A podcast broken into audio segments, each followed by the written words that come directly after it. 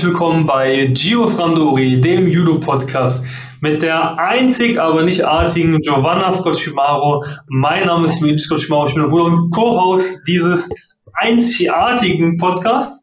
Und damit begrüßen wir natürlich wie immer Giovanna. Hallo Luigi. Die Einleitung hatten wir schon, das weiß ich. Ja, genau. Ich, ich bin auch nicht so kreativ, dass ich mir immer was Neues einfallen lassen kann.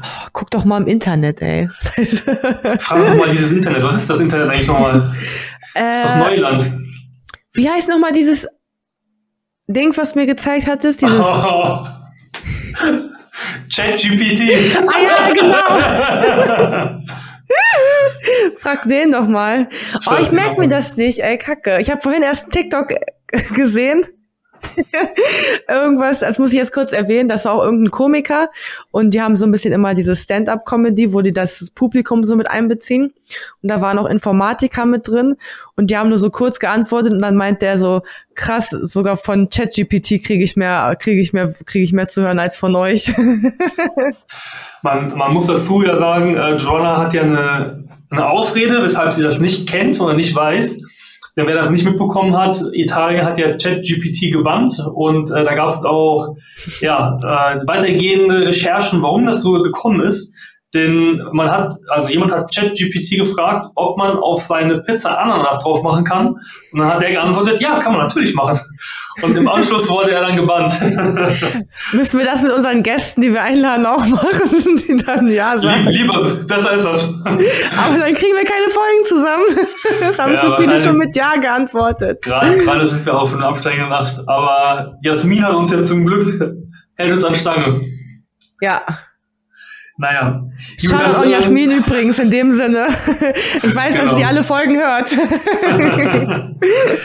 ähm, genau, das in dem Sinne als ja, Einleitung, sehr off-topic gerade, aber wir hatten eigentlich die Idee, mal euch ein bisschen genauer so den Ablauf zu erklären, wie das bei so einem Grand Slam und Grand Prix unabhängig von einem Wettkampf, äh, die wir ja auch ab und zu beschreiben, wie das dann immer läuft, auch unabhängig davon mal so ein bisschen auf die Gegebenheiten einzugehen, wie das eben tendenziell dort immer aussieht. Ja, weil das ist auch eine Frage gewesen, die von der Community gekommen ist. Und auch da, ich werde nicht müde, das immer zu erwähnen. Wenn ihr Fragen habt in der Richtung, schreibt uns unter dieses Video, wenn ihr es auf YouTube guckt, da sehen wir das, schreibt uns auf Instagram, auf unseren äh, Podcast-Kanal oder sprecht uns einfach an und dann äh, kriegen wir das auf jeden Fall eingebaut. Freuen wir uns auf jeden Fall immer über jegliche Hinweise, denn der Podcast soll ja auch vor allem euch helfen und euch dienen, äh, Genau. da entsprechend auch Mehrwert zu bekommen. Und einige von euch haben ja auch unsere private Nummer, da könnt ihr uns gerne auch Fragen stellen. Genau, sehr gerne. Gut, ähm, ja, Grand Slam Grand Prix, Joanna, gibt es da eine große Unterscheidung äh, oder kann man das eigentlich per se schon mal vom Grundprinzip weil ich glaube, da gibt es unterschiedliche Punkte, aber kann man das ansonsten verallgemeinern oder müsste man das aufteilen auf einmal eine Erklärung für Grand Slam und einmal eine Erklärung für Grand Prix? Ähm, nee, das hast du eigentlich schon ganz gut gesagt. Die einzige Unterteilung ist halt punktetechnisch. Also bei einem Grand Slam, wenn ich den gewinne, kriege ich 1000 Punkte, bei einem Grand Prix 700 Punkte. Ansonsten gibt's da eigentlich keine Unterscheidungen. Also jetzt fallen mir so spontan keine ein. Das ist jetzt gerade ein bisschen Stresssituation, aber eigentlich ist sonst alles gleich vom Ablauf.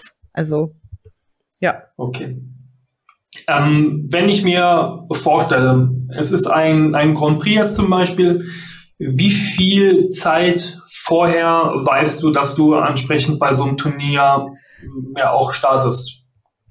Also es ist so, dass wir meistens Anfang des Jahres die Jahresplanung mit unserem Bundestrainer durchgehen und er dann schon mal grob sagt, zu welchen Wettkämpfen er uns mitnehmen möchte. Ähm, es gibt da natürlich manchmal auch Änderungen, weil wie das halt im Leben so ist, es läuft nicht immer alles, wie man es gerne hätte. Ähm, es gibt auch mal Änderungen bei uns im Kalender von der IGF, also dann findet vielleicht ein Wettkampf nicht statt oder wird verschoben oder er findet woanders statt oder es kommt kurzfristig irgendwas rein. Ähm, das kann man so genau immer nicht sagen. Und die finale Einladung kriegen wir ungefähr immer so drei Wochen vorher. Drei, Minimum zwei oder spätestens zwei Wochen, nicht Minimum, spätestens zwei Wochen vorher, weil ich muss das dann ja auch bei meinem Arbeitgeber einreichen und deswegen ist es auch meistens gut. Aber ähm, da ist der Deutsche Judo-Bund, also das machen die relativ gut. Die kriegen wir meistens relativ zeitig. Oder wenn ich nachfrage, ich bräuchte jetzt unbedingt die Einladung für die Maßnahme, für die sollte ich doch eingeladen sein, könnt ihr die mal rausschicken, dann kriegen wir die meistens auch. Okay. Und so ein Grand Prix und Grand Slam, die sind ja immer, wenn ich mich jetzt nicht ganz irre, läuft das Wettkampfgeschehen immer über drei Tage ab, ne? Genau, außer bei dem Grand Slam in Paris, da sind es meistens nur zwei Tage. Oder es sind nur zwei Tage. Okay. Wenn jetzt zum Beispiel so ein Grand Prix ist, wie viele Tage vorher reist du tendenziell immer an? Also was ist da so die Planung? Ähm, also da kommt das immer ganz drauf an, wo der Wettkampf stattfindet. Also wenn wir jetzt zum Beispiel nach Japan fliegen, versuchen wir schon, man hat ja auch ein bisschen Zeitumstellung, rechtzeitig da zu sein. Also ähm, ich habe ja immer Freitagswaage, dass man dann schon so mittwochs da ist. Ähm, ansonsten meistens eher dann Donnerstagabends. Also es kommt, wie gesagt, darauf an, genau wo es hingeht, wie die Zeitverschiebung ist. Es gibt auch manche Wettkämpfe, da fahren wir mit dem Auto an. Also es gibt ja auch dieses Jahr den ähm, Grand Prix in Linz in Österreich. Den könnte man zum Beispiel auch mit dem Auto anfahren. Ähm, Paris ist immer unterschiedlich. Mal fliegen wir. Also ähm, ja, streckenabhängig. Gibt es da eine natürliche Grenze, wo man sagt, die Strecke fährt man mit dem Auto oder mit der Bahn zum Beispiel und die Strecke fährst du, äh, fliegst du besser gesagt? Ähm, ja, es, ich glaube, es kommt immer so ein bisschen drauf an. Also wie ich jetzt zum Beispiel, das jetzt blödes Beispiel, aber als wir auf dem Trainingslager in Nimburg waren, sind wir auch mit dem Auto angereist. Das sind ja ungefähr so 500 Kilometer. 500, ja, 500 kommt hin. Mhm. Ähm, ich denke, man guckt halt meistens das, was im Umkreis ist, und das soll sich jetzt nicht negativ anhören, aber zum Beispiel sagen wir jetzt, ein Wettkampf ist in Polen, ähm, dann ist es natürlich einfacher, wenn man einfach einen Bulli nimmt, den vollpackt und der Trainer fährt uns hin und wir sind alle, weil man einfach deutlich an Kosten sparen kann. Das soll jetzt nichts Negatives sein, ähm, aber es ist halt einfach, man hat als Verband halt auch nicht Unmengen an Geld und man muss natürlich auch gucken, wo man vielleicht dann teilweise ein bisschen ähm, sparen kann oder Kosten minimieren kann. Okay.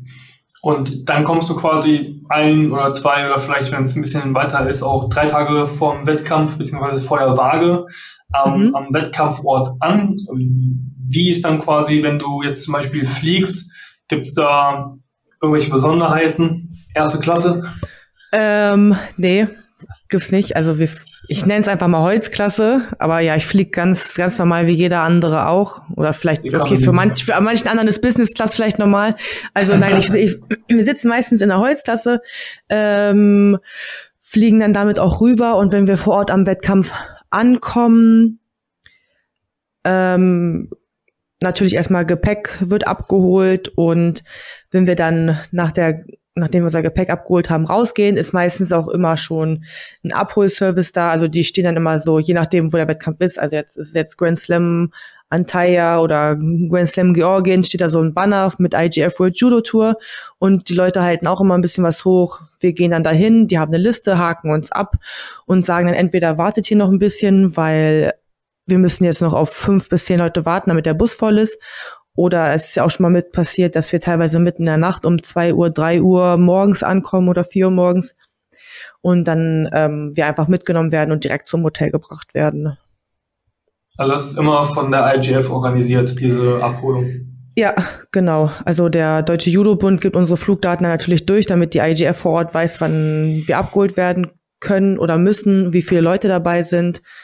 Und dann wird das so ganz normal durchgeführt, ja.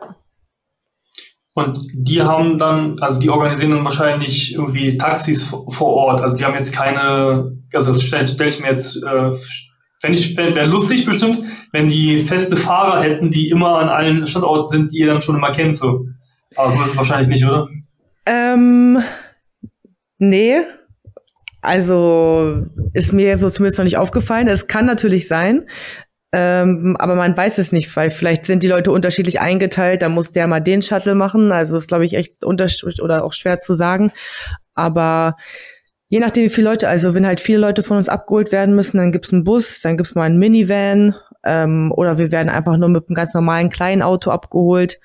Das ist differenziert, glaube ich, wann man ankommt und also ja, auf die Uhrzeit. Aber das ist wahrscheinlich, also die werden ja vor Ort das Shuttle, die haben ja keine festen Fahrer, oder? IGF? Mm, also ich glaube nicht. Ähm, der, diejenigen, die das dann ja auch vor Ort organisieren, das ist ja dann jeweils immer der Verband, glaube ich. Also wenn das jetzt in, äh, in der Türkei ist, dann müssen das ja die Türken, sage ich jetzt mal ganz einfach, dementsprechend organisieren. Mhm. Und ähm, ich weiß tatsächlich nicht, wie, wie viel davon genau die IGF organisiert, muss ich ehrlich gestehen. Also da stecke ich überhaupt nicht drin. Okay, aber das Gute ist ja schon mal, es ist organisiert. Genau. Und dann fahrt ihr von, äh, vom Flughafen direkt ins Hotel. Also beziehungsweise zur Unterkunft, ja. jetzt habe ich schon vorweggenommen. Ähm, ja. Wie ist dann die Unterkunft dann da immer? In was für Hotels seid ihr denn immer? Ähm, Fünf Sterne, Hyatt? also es kommt immer drauf an. Ähm, es gibt immer, es gibt die Outlines und die sind relativ groß bei der IGF für jeden Wettkampf. Also ähm, da steht dann drin, wie viel Preisgeld es gibt, bis wann die Athleten gemeldet werden müssen. Und da steht auch drin, was für Hotels es gibt. Ähm, es gibt manchmal Hotels, äh, manche Wettkämpfe, da ist dann nur ein Hotel, äh, wo alle Athleten sich einschreiben müssen. Oder es gibt halt Hotelklasse A, Hotelklasse B, Hotelklasse C. Und das sucht dann der jeweilige Verband aus, schreibt uns in die Hotels ein und also es ist alles Mögliche dabei. Ich meine, es in, in jedem Land ist auch fünf Sterne oder drei Sterne ist was komplett anderes. Ähm, das kann man jetzt so dann auch nicht pauschalisieren. Aber am Ende des Tages so, wir, ich glaube, wir geben uns echt mit vieles zufrieden. Also wir werden auch da eigentlich meistens in gute Hotels eingebucht. Aber am Ende des Tages, Hauptsache, wir haben äh, ein, ein Bett. Man, man hofft immer auch ein bisschen auf den Kühlschrank, dass man seine Getränke schon mal ein bisschen kühlen kann für nach der Waage. Und ähm, ja, einfach Dusche, WC oder eine Badewanne und dann da Zimmer, ein bisschen vernünftiges Essen, dass man in der Nähe einen Supermarkt hat. Und dann hofft man eigentlich auch eher, dass man in dem Hotel meistens einen Fitnessraum und natürlich auch irgendwie noch eine Judo, also nicht eine Judo-Halle hat man da nicht, aber einen Raum hat, in dem Judomatten ausgelegt werden. Okay, das heißt, die IDF organisiert das dann wirklich so, dass im Hotel dann quasi Judo-Matten ausgelegt, ausgelegt sind? Ja, ja, also wie gesagt, ich, ich will jetzt nicht pauschalisieren, dass es IG, die IGF das organisiert, weil ich halt, wie gesagt, nicht genau weiß, wer das organisiert. Aber es wird auf jeden Fall organisiert, dass in dem Hotel meistens ähm, auch Judomatten ausgelegt werden und ähm, dann meistens auch ein Fitnessraum vor Ort ist. Also ja. Ja, aber, aber es kann auch passieren, dass es ähm, irgendwo mal gesagt wird, äh, in dem Hotel könnt ihr euch nur aufwärmen und ihr müsst dann dorthin kommen. Äh, aber da sind dann auch dementsprechend dann Shuttles organisiert. Aber meistens ist es wirklich so, dass in jedem Hotel ein paar Judomatten ausgelegt sind. Ja. Wenn ich das dann auch jetzt richtig verstanden habe, äh, schreibt die IGF ja quasi auch in Anführungszeichen vor, äh, welche Hotels genutzt werden müssen von den Athleten. Mhm. Dann kann es ja auch sein, zum Beispiel, wenn du jetzt mal deine Gegnerin hast, du kennst sie dir, wer, wer so äh, die üblichen Verdächtigen sind, mhm. dass man einfach mal den im Hotel über den Weg läuft, beim Buffet trifft und so. Ja, passiert. Aber ähm, ich schaue mir meine Wettkampfliste vorher nicht an. Deswegen, also es kann auch passieren, dass ich dann durch das Hotel gehe und die Listen sind schon seit, ist schon seit einem Tag raus und ich laufe meiner potenziellen Gegnerin über den Weg und nickt der mal freundlich zu mit dem Hallo und sie denkt sich vielleicht so, warum nickt die mir jetzt zu? Und ich denke mir einfach nur so, warum ist sie jetzt unhöflich und sagt nicht zurück Hallo, weil ich halt nicht weiß, äh, mag sie mich nicht oder habe ich sie morgen und sie will sich schon mal seelisch darauf vorbereiten. Ähm, aber also mich stört das auch nicht, wenn ich dann die anderen Leute da sehe. Mit ein paar Leuten versteht man sich ja auch gut, quatscht dann mal ein bisschen mit denen und ja, das ist da relativ unterschiedlich. Ähm, mit wem verstehst du dich gut? Also ich finde die Telsidu, die Griechin, finde ich ganz nett. Mit der unterhalte mich dann auch. Also auch als wir jetzt in Antalya waren, wo wir zurückgefahren sind, sind wir, da lief für uns beide nicht so gut. Und da sind wir zusammen im Bus zurückgefahren und haben uns, wie lange? Die Busfahrt ging 30, 40 Minuten, haben uns auch die ganze Zeit unterhalten. Und auf Englisch dann wahrscheinlich? Ja, genau, auf Englisch. Ich kann kein Griechisch. Russisch kann ich auch nicht. ja, ging nur Englisch. Sie kann Russisch? Ja, sie kann auch Russisch, hat sie mir gesagt, ja. Ich habe sie gefragt, ob ich, weil ich würde vielleicht irgendwie auch mal gerne Russisch so ein bisschen lernen, weil es richtig viele können Russisch, auch beim Judo. Und sie meinte so, ja, sie hat halt auch übers Judo so ein bisschen gelernt, weil sie sich dann mit vielen einfach unterhalten hat und dass es dann einfach gekommen ist. Und dachte ich so, krass. Hab sie gefragt, ja. ist es schwer zu lernen? Sie so, ja, geht. Ist okay. Let's try. Also, also für alle, die die zuhören und eben auch Interesse daran haben, dass wir vielleicht mal, ihr habt ja jetzt schon mitbekommen, wir laden viele ja, deutschsprachige Leute ein. Wenn ihr auch Interesse mal daran habt, wenn, dass wir jemanden einladen und Interview machen, was auch vielleicht mal auf Englisch ist, dann auch lasst uns das gerne unten in den Kommentaren wissen. Ich glaube, das ist auch ganz interessant mal zu wissen, wenn wir mal den einen oder anderen auch aus anderen Ländern mal in Kontakt bekommen und dann auch mal zu den Gegebenheiten von dort vor Ort eben auch ein bisschen mehr erfahren. Also von daher lasst uns jetzt gerne über die üblichen Kanäle wissen. Ja, ähm, ja und sag ich mal, wenn man andere sieht, dann kommt es immer drauf an. Also es kann auch passieren, dass man, dass ich jetzt vielleicht keine Lust habe, mich zu unterhalten, aber mit manchen dann auch nur ein bisschen Smalltalk. Also es ist ganz unterschiedlich, ja. Okay. Ähm, ja, wie gesagt, in diesen Hotels, also habe ich jetzt schon richtig verstanden, du bist da quasi sehr ähm, unpragmatisch und äh, hast damit kein großes Problem, wenn du die Leute siehst. Ja. Ähm, aber merkst du bei den anderen, dass die dann, also hast du ja schon gesagt gehabt, aber dann merkst du schon bei den anderen, dass die so ein bisschen dann auf, auf Distanz sind. Manchmal im Vergleich zum nach dem Wettkampf. Oder ich glaube, es kommt so ein bisschen, es glaub, ich glaube, es kommt so ein bisschen drauf an. Also es ist unterschiedlich. Ich meine, es kann ja auch mal passieren, dass ich den, die vielleicht so nur grüße oder zunicke und die haben es nicht gesehen. Also da will man ja jetzt auch keinem irgendwie was unterstellen. Das möchte ich mir dann nicht anmaßen. Aber ähm, oder weil man vielleicht auch vorher noch nie so ein krasses Wort gewechselt hat, dass man jetzt sagt, okay, warum soll ich dir jetzt zurück Hallo sagen oder warum soll ich dir, dir jetzt zurück anlächeln? Das ist ganz unterschiedlich. Ja. Aber wie ist das so im, im Allgemeinen? Also du hast ja jetzt die, die Telsido erwähnt gehabt und ich meine, es sind ja wirklich auch äh, einige Leute dabei, die du ja schon seit, ich sag mal, seit der Jugend kennst. Ja? ja. Also wenn ich mir angucke, U18, U21, der ja auch ungefähr immer in deinem Alter ist, ist ja zum Beispiel so eine wie die Gahi oder äh, Poleris oder ähm, Sabina Gerczak heißt die, glaube ich. Ja. Ähm, also es sind ja wirklich einige, die du über Jahre lang, die einen begleiten auf dem Weg und auch vor allem Leute, die die auch auf Trainingslagern wieder siehst. Also ja. bist du da gar nicht so sehr mit den einzelnen Leuten im Austausch? Das habe ich jetzt so ein bisschen daraus verstanden oder wie sieht das ähm, allgemein aus? Meistens halt eher nur so ein bisschen Smalltalk. Also ich weiß, dass ein paar andere von unseren Athleten da so ein bisschen mehr hinterher sind, aber für mich reicht das dann, sage ich auch manchmal so, wenn ich die dann da sehe oder auf dem Trainingslager, man unterhält sich mal kurz und das war's dann. Oder du machst gleich eine Runde, bevor die Runde anfängst, unterhältst dich kurz. Das wäre jetzt nicht so, das hört sich jetzt blöd an, aber ich sage jetzt nicht so, ich muss jetzt unbedingt mit denen einen Kaffee trinken gehen oder so. Ja. So, wie ist das mit anderen Athleten, also die nicht unbedingt in deiner Gewichtsklasse sind? Also ich meine, du hast ja auch andere Freundschaften dann darüber geschlossen. Also ich glaube jetzt zum Beispiel mit Eleonora Geri, auch aus Italien, die Plusserin, mit der hast du auch, warst auch mal im Austausch mehr und so, ne? Ähm, Gibt es auch noch andere Beispiele, wo das so ähnlich abgelaufen ist? Oh, ich weiß gar nicht. Also es ist wirklich echt mal so, mal so. Also man, man folgt sich auch auf Instagram und mit manchen schreibt man dann mal, führt da ein bisschen Gespräche oder man, das ist, also es ist wirklich kom kom komplett unterschiedlich. man kann es gar nicht pauschalisieren. Mal ist man mit dem einen ein bisschen mehr Kontakt, mal ein bisschen weniger. Also es, es ist ja so ein, wie im normalen Leben auch. Es ist so ein Geben und Nehmen. Mit manchen schreibt man mal ein bisschen mehr, mit manchen ein bisschen weniger. Also, ja. Okay. Gut, dann kommen wir aber wieder zurück zum eigentlichen Thema, wie der Ablauf bei so einem Turnier ist ne, und nicht zu irgendwelchen Freundschaften. Aber ich glaube, das ist auch ganz interessant, mal zu wissen, wie das so ja, abläuft unter, ja, ich sag mal, unter Rivalen, in Anführungszeichen. ähm, und ja, man ist ja dann relativ zeitnah vor diesem Wettkampf auch einfach vor Ort beziehungsweise vor der Waage.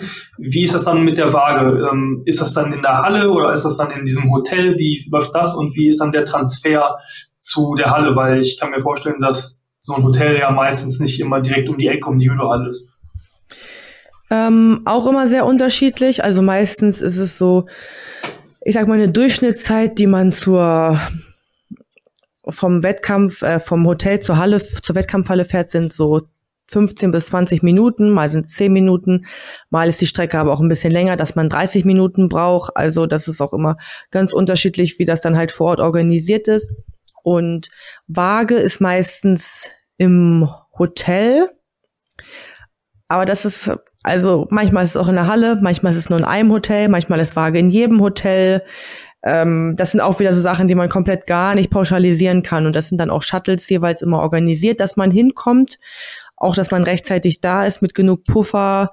Aber manchmal sagen wir auch, da ist der Zeitraum dann so groß. Zum Beispiel manchmal fährt dann der letzte Shuttle eine Stunde vor Waage los und wenn das dann nur zehn Minuten entfernt ist, will man natürlich auch aber nicht über eine Stunde in dem anderen Hotel einfach rumhängen, dass, wir auch manchmal sagen, komm, wir rufen uns jetzt einfach ein Taxi, was uns rüberfährt oder ein Uber. Da gibt's ja heutzutage schon richtig viele Möglichkeiten und ja, machen das. Aber das ist auch eigentlich gut organisiert. Und wenn es auch darum geht, um zur Wettkampfhalle zu kommen, fahren auch immer relativ viele Shuttle hin und zurück. Und da gibt's dann auch immer Abläufpläne. Es gibt auch auf Telegram gibt's eine Gruppe, äh, in die man sich anschließen kann, wo auch alle wichtigen Informationen reingeschickt werden. Okay. Und an so einem Wettkampf ist ja auch immer noch Vorwaage. Ja. Ähm, ist das dann auch an dem gleichen Ort oder ist die Vorwaage dann äh, immer im Hotel? Weil ich sage mal so, wenn du jetzt zum Beispiel Vorwaage hast und du weißt eben nicht genau, was dein Gewicht ist, dann müsstest du ja theoretisch zur Waage, wenn du jetzt reinfährst irgendwo hin, müsstest du ja auch vielleicht noch Sportsachen mitnehmen, um dann noch ein bisschen zu laufen oder sowas, ne?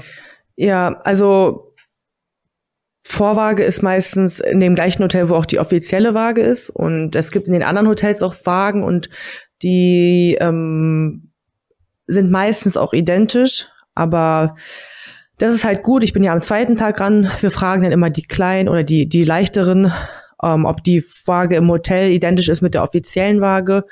Und da fragt man dann meistens immer ein bisschen nach. Aber du nimmst meistens schon so ab, dass du dann auch nochmal notfalls Puffer hast, sage ich mal, weil du bist also entweder hast du keine Lust noch was zu machen oder manche sind eh schon so tot, die wollen einfach gerade nur über die Waage, dass man jetzt nicht sagt, ja okay, ähm, ich fahre jetzt hier noch los und habe dann nur noch eine halbe Stunde Puffer und muss dann noch was abschwitzen. Also dann ist es die Wahrscheinlichkeit eher höher, dass sie dann schon früher rüberkommen, sich dann da auf die Waage stellen, dann Sport machen, abschwitzen, nochmal Gewicht checken und dann sagen, okay, mein Gewicht passt und in einer halben Stunde ist eh Waage. Hm. Und die Waage, ist das dann immer pro, also wenn du jetzt zum Beispiel am Tag vor dem Wettkampf die Waage hast und dann ist ja an dem Tag ja auch mehrere Gewichtsklassen, ist es mhm. so, dass du dann auch an der Waage mit mehreren Gewichtsklassen hast oder gibt es dann, also ich kenne das eben so bei ja, den regionalen Turnieren, hast du ja Waage quasi mit allen, also mit allen vom ja. gleichen Geschlecht natürlich. Ja, ähm, und ich weiß noch, ich glaube, ich war das war irgendwann mal bei einer deutschen Meisterschaft, da gab es tatsächlich pro äh, Gewichtsklasse einen Raum mit einer unterschiedlichen Waage. Wie ist es dann auf dem Level? Das war Nürburgring, oder? Ja, ich glaube. ähm, ja, bei uns ist es so, also entweder gibt's nur eine Waage und ähm, es sind ja dann quasi, also 63 und 70 ist dann ja nur Waage bei uns, bei den Männern 73, 81, natürlich auch getrennt. Und wenn es nur eine Waage soll, ist, dann sind erst die ganzen 63er dran und danach die 70er.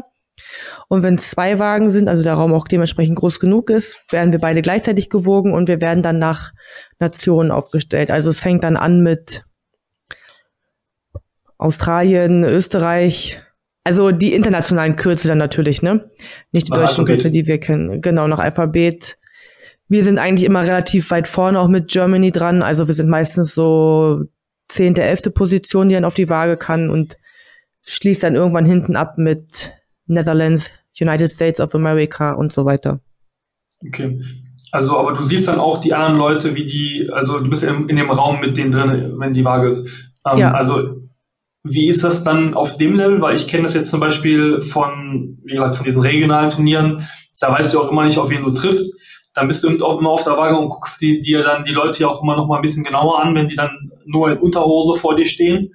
Also äh, nicht um die Kleiner auszustecken, sondern um zu gucken, oh ja, der ist vielleicht äh, gut beisammen und sowas. Ähm, mach, machst du das auch? Erlebst du da die anderen auch? Und man merkt ja auch zum Beispiel, wie sind die anderen gerade drauf, wenn die jetzt zum Beispiel viel abnehmen mussten, äh, dann sind die ja vielleicht nicht so gut drauf, sage ich mal, in dem ersten Moment. Das kann ja auch schon einen Eindruck für den nächsten Tag geben. Ist, also erlebst du das auch oder wie würdest du das beschreiben? Mm, nein, eigentlich nicht. Also wie gesagt, ich weiß ja dann immer nicht, wenn ich im ersten Kampf hab, du siehst einfach nur die Leute und eigentlich ist es so wie immer. Also die du äh, die die immer schlecht abnehmen, dass sie nehmen irgendwie immer schlecht ab und die sehen auch dann immer scheiße aus, sage ich jetzt ganz ehrlich. Die sehen dann richtig abgekribbelt aus und sind einfach froh, wenn sie über die Waage kommen. Dann bei manchen ja okay sieht man auch, dass sie nicht abnehmen müssen. Also es ist eigentlich alles wie es ist immer alles eigentlich gleich. Du erkennst echt wer ja, es sind echt der verhält sich immer so, der verhält sich immer so, da ist irgendwie nie was anders. Also guckst du auch? Ja, ich, ich sehe ja die Leute. Also ich meine, wir werden ja auch aufgerufen, also dann wird der aufgerufen, der sich als erstes auf die Waage stellen muss, der sich als zweites, als drittes, als viertes, als fünftes. Manchmal stehen wir schon zehn Minuten vor und müssen uns da aufstellen und dann stehst du da auch und natürlich, man unterhält sich auch ein bisschen, aber also, ich meine, ich bin ja nicht blind. Ich, ich ich sehe ja, wenn ich zum Beispiel auf dem Boden sitze und wer kommt zur Waage rein.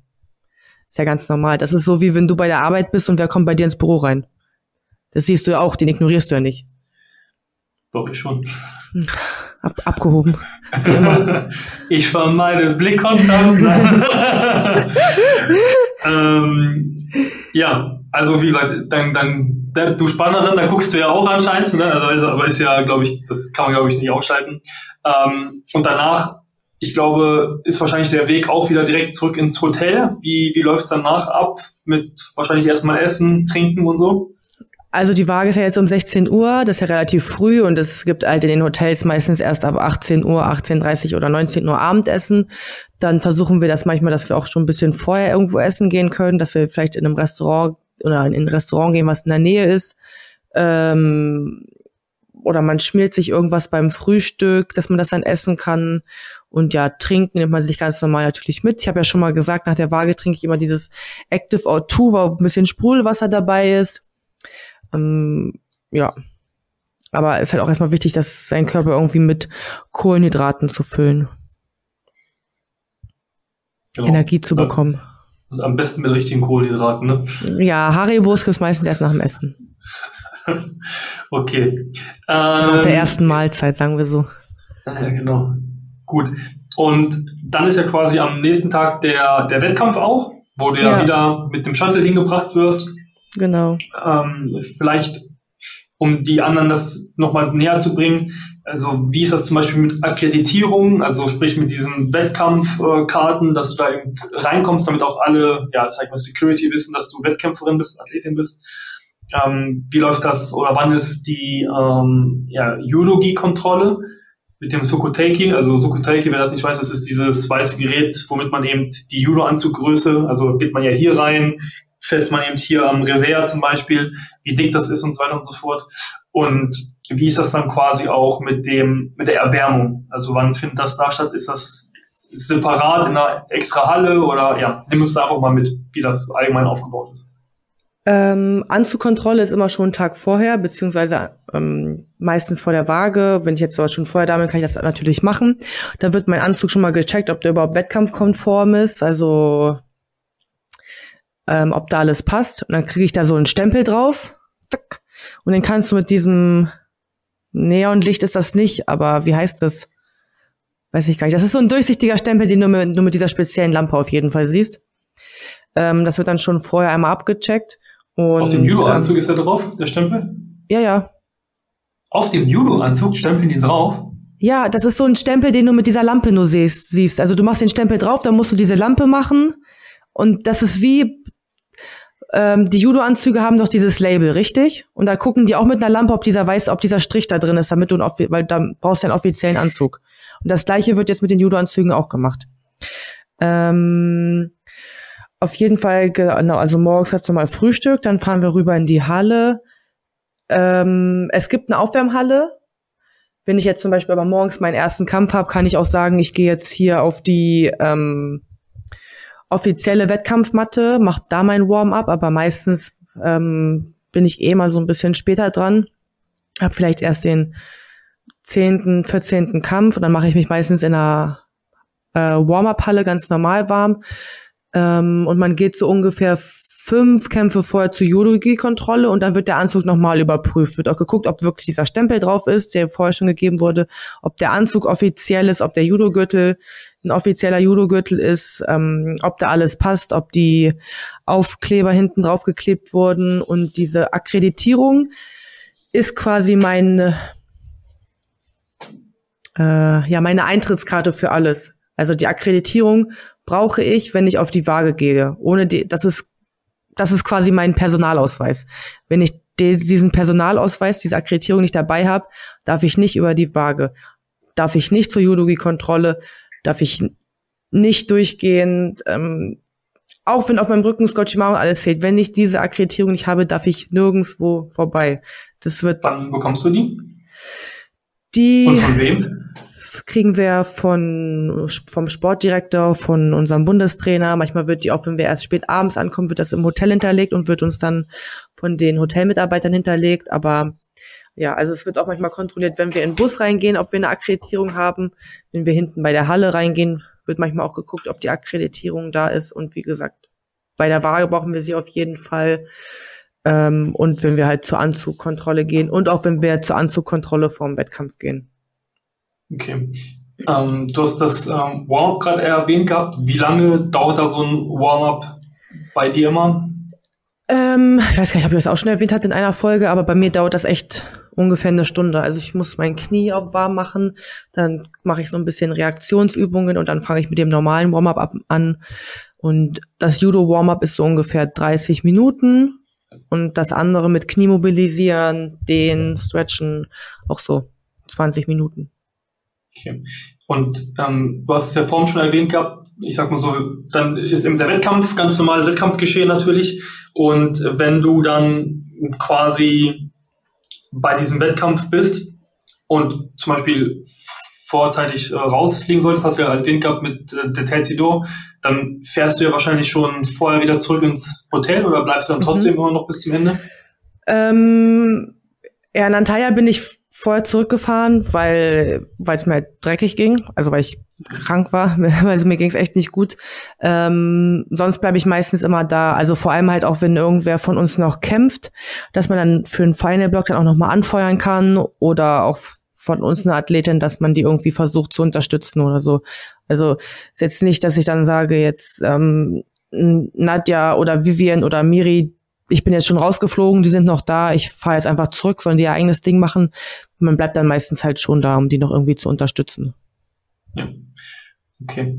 Und dann ist es ja so, ich sag mal so, Gesetz des Falles, du hast ja gut gekämpft und bist in den Finals-Block gekommen. Dann ist ja immer noch mal eine Wettkampfpause, sag ich mal, und der mhm. Finals-Block ist ja immer dann zum späteren Zeitpunkt. Ähm, Gibt es da tendenziell Uhrzeiten, wann der normale Wettkampf immer beginnt? Also zum Beispiel irgendwie immer um 10 oder so. Gibt es immer eine Wettkampfzeit, wann diese Finalblocks immer stattfinden? Oder ist das unterschiedlich? Ähm, also die Wettkampfzeit ist immer unterschiedlich. Kommt immer darauf an, wie viele Teilnehmer sind. Also bei den leichteren ist auch meistens um 9 Uhr, bei uns erst um 10 Uhr. Es gab auch, dass ich erst Wettkampfbeginn um 11 Uhr hatte. Antalya zum Beispiel Wettkampfbeginn morgens um 8 Uhr, wo man dann zu irgendwelchen unmenschlichen Zeiten aufstehen muss. Ähm, alles sehr, sehr unterschiedlich. Aber der Final Block ist immer um 17 Uhr. Ortszeit, okay. 17 Uhr Ortszeit natürlich, ne? Ja, Aber das ist immer fest. Also der findet nie zu einer anderen Uhrzeit statt. Okay. Ja, 17 Uhr müsste das. Ja, 17 Uhr ist es. Gut, dann ist ja quasi die, ja, der Finalblock und ja. im Anschluss ja wahrscheinlich noch die Siegerehrung. Ähm, das dauert ja dann auch, da werden ja auch erstmal alle anderen Gewichtsklassen abgefrühstückt, sage ich mal. Wann ist dann immer so die Siegerehrung, kann man das ungefähr sagen? Also ist dann quasi, wenn dann die letzte Gewichtsklasse gekämpft hat, geht es dann direkt zur Siegerehrung oder hat man einzelne Siegerehrungen direkt nach seinem Kampf? Ähm, also das Wettkampfprinzip ist, 63, 73, Siegerehrung 63, 70, Siegerehrung 73, 81, Siegerehrung 70, Siegerehrung 80, 81.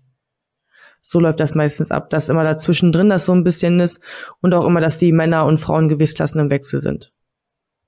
Okay, das heißt, erstmal 63, ja. Dann kämpft 73, dann 70, dann 81.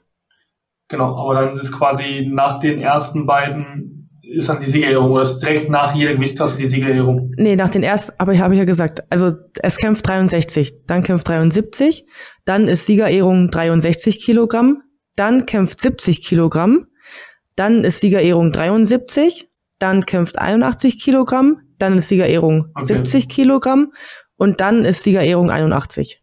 Also ein bisschen dazwischen.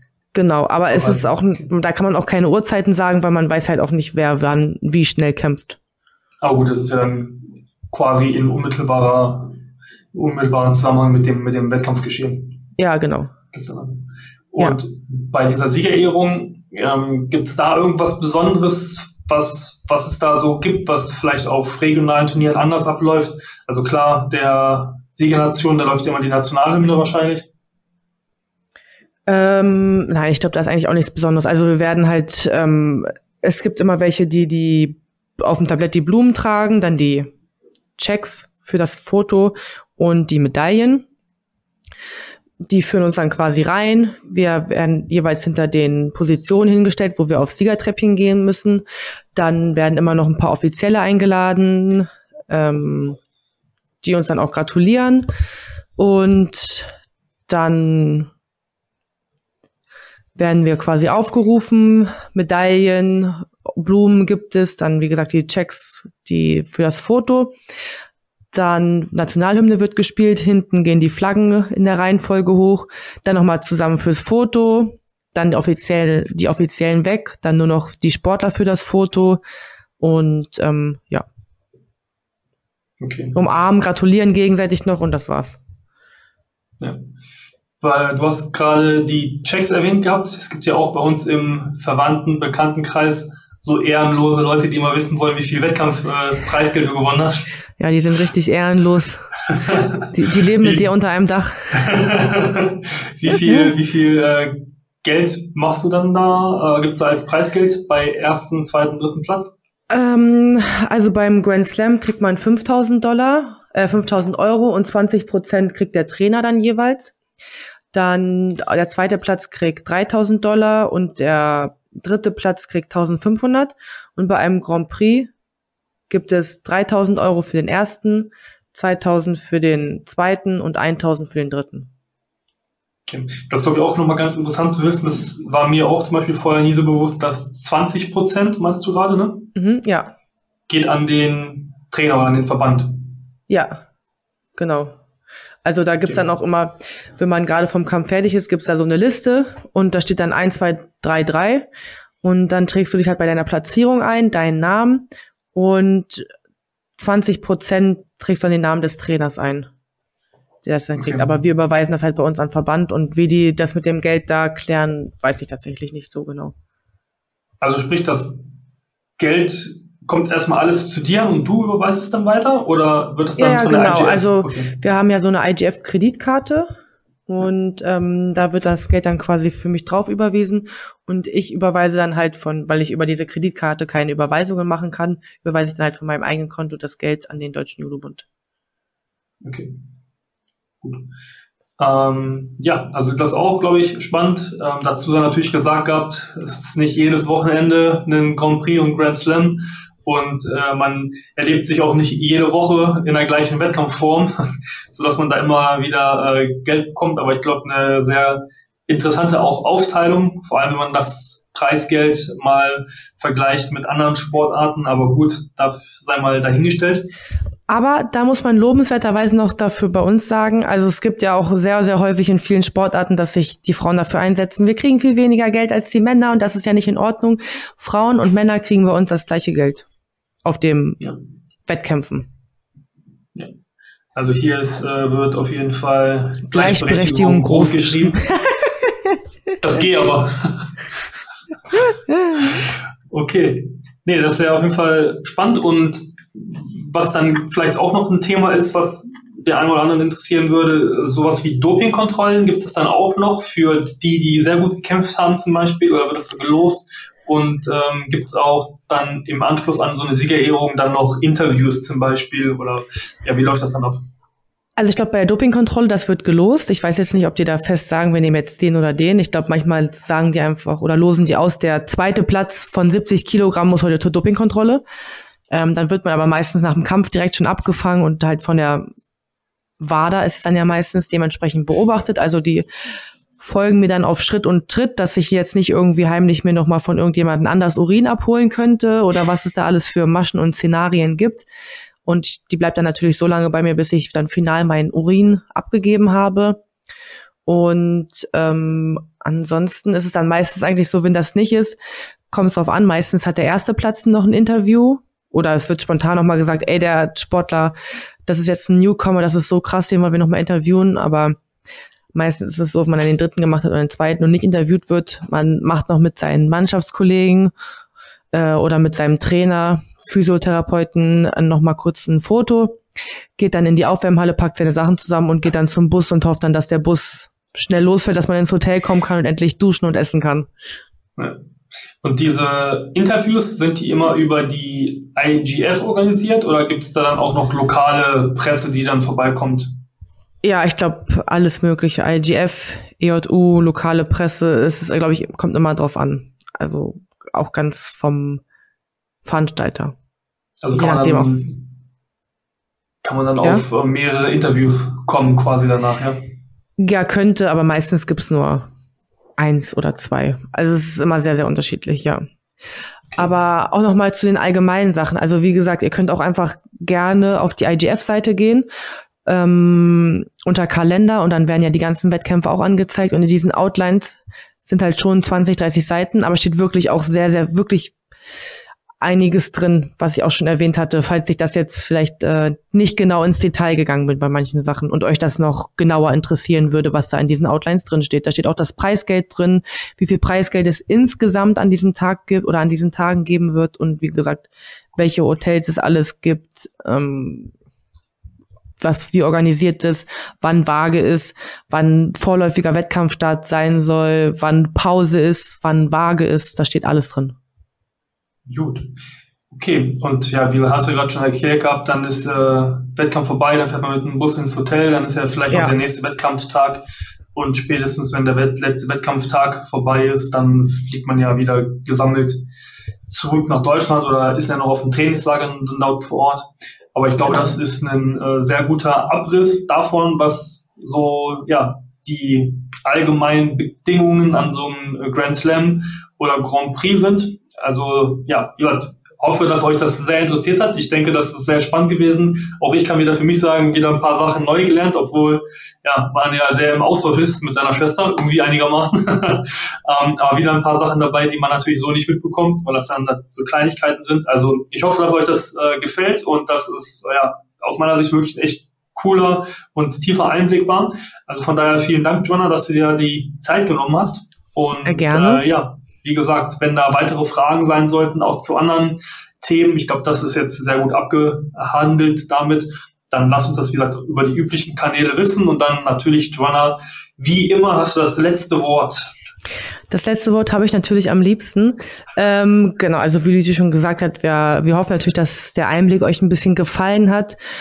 Ähm, wenn ihr da auch noch irgendwas genauer wissen wollt, euch irgendwas fehlt oder ihr sagt, ey, das wäre ja mal richtig cool, wenn du auf Gios Randori so ein uns beim Wettkampf mitnehmen würdest. Es würde mir nicht einfach fallen. Ich würde das dann alles im Nachhinein natürlich posten, aber könnte man das natürlich auch gerne mal überlegen, falls ihr daran Interesse habt. Lasst mich, uns, Luigi, das einfach wissen und ähm, wir werden da schon was in die Wege leiten können. Genau. Und damit auf jeden Fall vielen Dank, wenn ihr bis zum Schluss dabei gewesen seid. Ähm, bleibt aktiv, macht weiter Judo, macht Sport und dann freuen wir uns auf die nächste Folge. Wir freuen uns auf euch. Bis dann. Ciao. Ciao.